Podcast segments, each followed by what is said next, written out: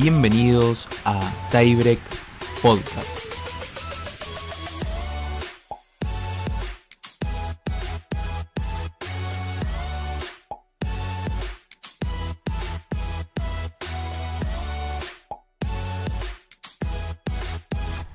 Cuarto episodio de Tiebreak Podcast y en esta oportunidad tuvimos la chance de hablar con Marco Tringueletti, tenista argentino ubicado entre los 300 mejores del mundo. Hablamos entre otras cosas sobre su trayectoria, sus objetivos a corto y largo plazo y mucho más.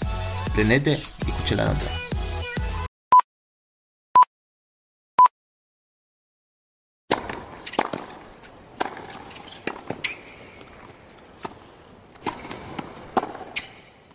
Bueno, primero que nada, Marco, consultarte cómo te encontrás en cuarentena, eh, cómo, cómo está la situación allá en Andorra y, y cómo te estás eh, entrenando ahora con este parate en el circuito.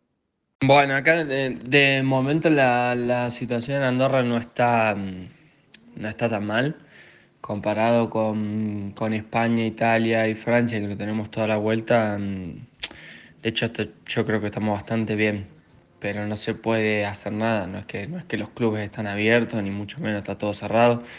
Estamos haciendo el confinamiento, así que mm, es eso en, lo que estamos. De entrenamiento tampoco se puede hacer mucho más que estar en casa y hacer ejercicio. Bueno, toda esta. Ahora esta onda de la, del Instagram Live o del Facebook Live o lo que sea, que eso eh, hay clases por ahí, se puede hacer yoga y un montón de cosas, así que en eso estamos. De momento, como no se puede salir a hacer deporte, tampoco, tampoco me estoy preocupando demasiado. Cuando retorne la actividad tenística, qué objetivos a corto y largo plazo te planteas para lo que resta del 2020 y bueno, el próximo año. No, 2020 yo particularmente no creo que no creo que juguemos, así que tampoco descartado, por más que han dicho de julio y eso, pero la veo muy difícil porque hay que tener en cuenta que todo el mundo tiene que estar totalmente libre como para que vuelvan a, a los torneos y todos los demás y la veo extremadamente difícil. Seguramente julio no, si no será más adelante en el caso de que se pueda. Así que en base un poco a lo que a cómo empecemos o a cuándo empecemos, es, yo creo que es valedero hacer un un eh, como ponerse objetivos y demás, pero por lo pronto es estar sano, tanto para este año como para el otro, es trabajar en el cuerpo para estar sano y que no y evitar la mayor cantidad de lesiones posibles recordar un poco tu carrera, lo primero que se me viene a la mente es aquel partido que le ganaste a Marin Cilic en Roland Garros 2016. Quería consultarte qué recuerdos tenés de aquel partido, teniendo en cuenta lo que es eh, Cilic. Y el partido ese con Cilic, bueno, fue, fue, yo me acuerdo que jugué, obviamente que jugué bien, no tenía dentro de las posibilidades, lo había estudiado lo mejor que podía y sabía que contaba con ciertas armas que eh, que si, era capaz de ponerla en práctica durante cierta cantidad de tiempo, sabía que tenía alguna chance.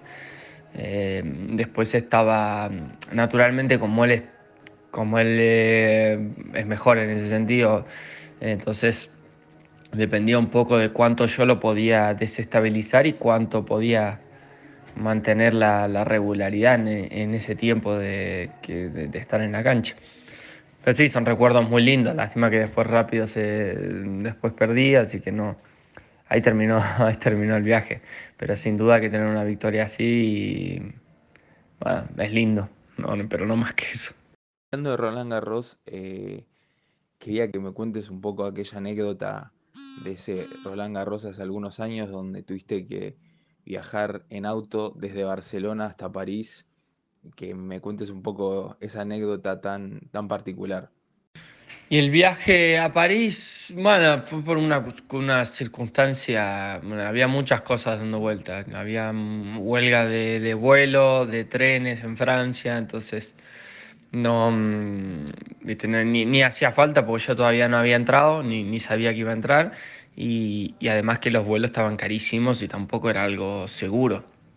Y estábamos con mi, con mi abuela y mis hermanos, dijimos, bueno, vamos en autos y total, ni sabíamos que, como te digo, que íbamos a entrar y demás.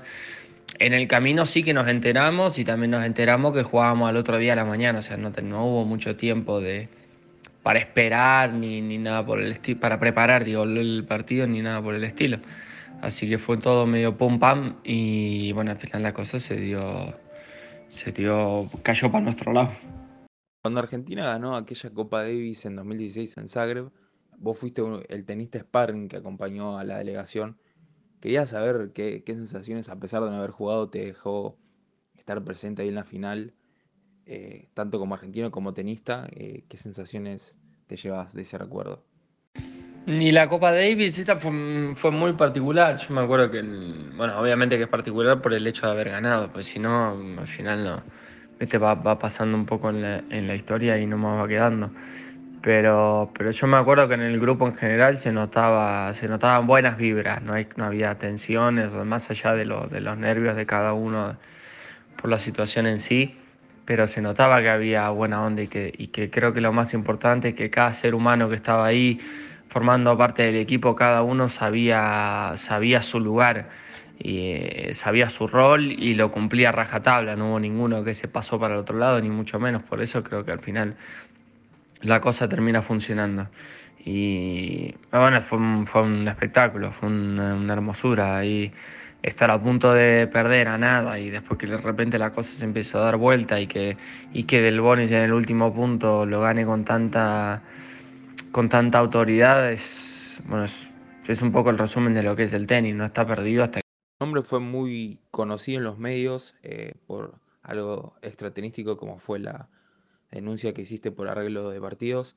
No quiero andar en el tema, sino quería saber si después de tu denuncia sentís que hubo un cambio en cuanto al, a la corrupción en lo que es el mundo del tenis. Eh, no, no, no, no hubo, no hubo un cambio muy marcado, ni, ni, ni, cerca de eso, en cuanto a lo que es el tenis, en cuanto a, las decisiones que se hayan podido tomar. Sí, la diferencia que hay es que, es que ahora el, el mundo sabe la, la, realidad de este deporte, que no es todo que no es todo hermoso como lo pintan, que no es todo cuestión de millones como lo pintan, que hay un montón de gastos y que, y que aunque no parezca, también está pasando por una crisis yo creo más existencial que cualquier otra cosa. El hecho de que haya corrupción te, te marca que las cosas no están funcionando bien y que no están, no está, el sistema no está bien y que no cuidan y que no quieren cuidar tampoco. Entonces, eh, el problema o la situación en sí es un poco más profunda, que es, algo que ya se, ya se expuso y eso, era, eso es lo importante. Es como fue el, el primer paso, yo creo que es entender que la cosa no va bien para después intentar cambios más profundos, que es lo que, es lo que se necesita hoy en día en el tenis para, para que siga viviendo. Eh, de lo contrario, si lo siguen negando, llegará un momento que el tenis estará totalmente prendido fuego en, en, el sentido del marketing y demás, y no va a haber, no va a haber quien, quien lo compre. Y por último, para no robarte más tiempo, Marco, eh, quería saber un poco más sobre el Marco persona no tanto el, tenista. Eh, contarme las cosas que te gustan, qué te gusta hacer, además del tenis, eh, si te gusta algún otro deporte, eh, en qué pasas tus ratos libres y contarme un poco sobre ese amor por el café, si me podías contar un poco eso. Yo mm, no, no, no, me, me, cuesta un poco, creo, describirme, pero mm, también ya es un poco raro que sea santiagueño y que me guste la montaña, porque en Santiago del Estero ahí, no, hay, no hay ni una. Entonces, ya de por sí es un poco, es un poco extraño. Y bueno, en definitiva me, creo que me fui haciendo un poco con, con la vida en, general. Y hoy creo que me gusta estar tranquilo, que no, me, que no estar rodeado de tanta gente, porque en general me molesta bastante. Eh, me gusta la montaña, así que cuando tengo tiempo libre voy, voy para arriba, sin, sin, esquiar ni mucho menos, pero me voy para arriba con el perro, me voy con, con mi esposa y, y, a conectarse bastante con la, con la naturaleza en sí. Eh, y el tema del café, no, ya viene desde chico, viene desde chico que mi mamá siempre fue muy fanática del café y siempre veneró ese momento en, lo que en el que lo tomaba y creo que se me fue pegando de a poco y después son cosas que te van, yo creo que cada uno se va agarrando a cosas que te hacen bien, sobre todo cuando pasas mucho tiempo solo. Y eso en el tenis sucede bastante, así mm, me agarré de eso, me fue, me gusta, pero bueno, no estoy, tampoco estoy enfermo, no es que, no es que, en el buen sentido, no es que, no es que estoy ahí testeando eh, que a ver qué sabor tiene, si tiene gusto a vainilla, no sé qué, o sea, no es que soy un sommelier del café, ni mucho menos. Em, voy aprendiendo un poco a lo, a lo burro y bueno, yo creo que más adelante sí, cuando tengo más tiempo me voy a adentrar un poco más, pero es un mundo fascinante y, y bueno, que me gusta claramente.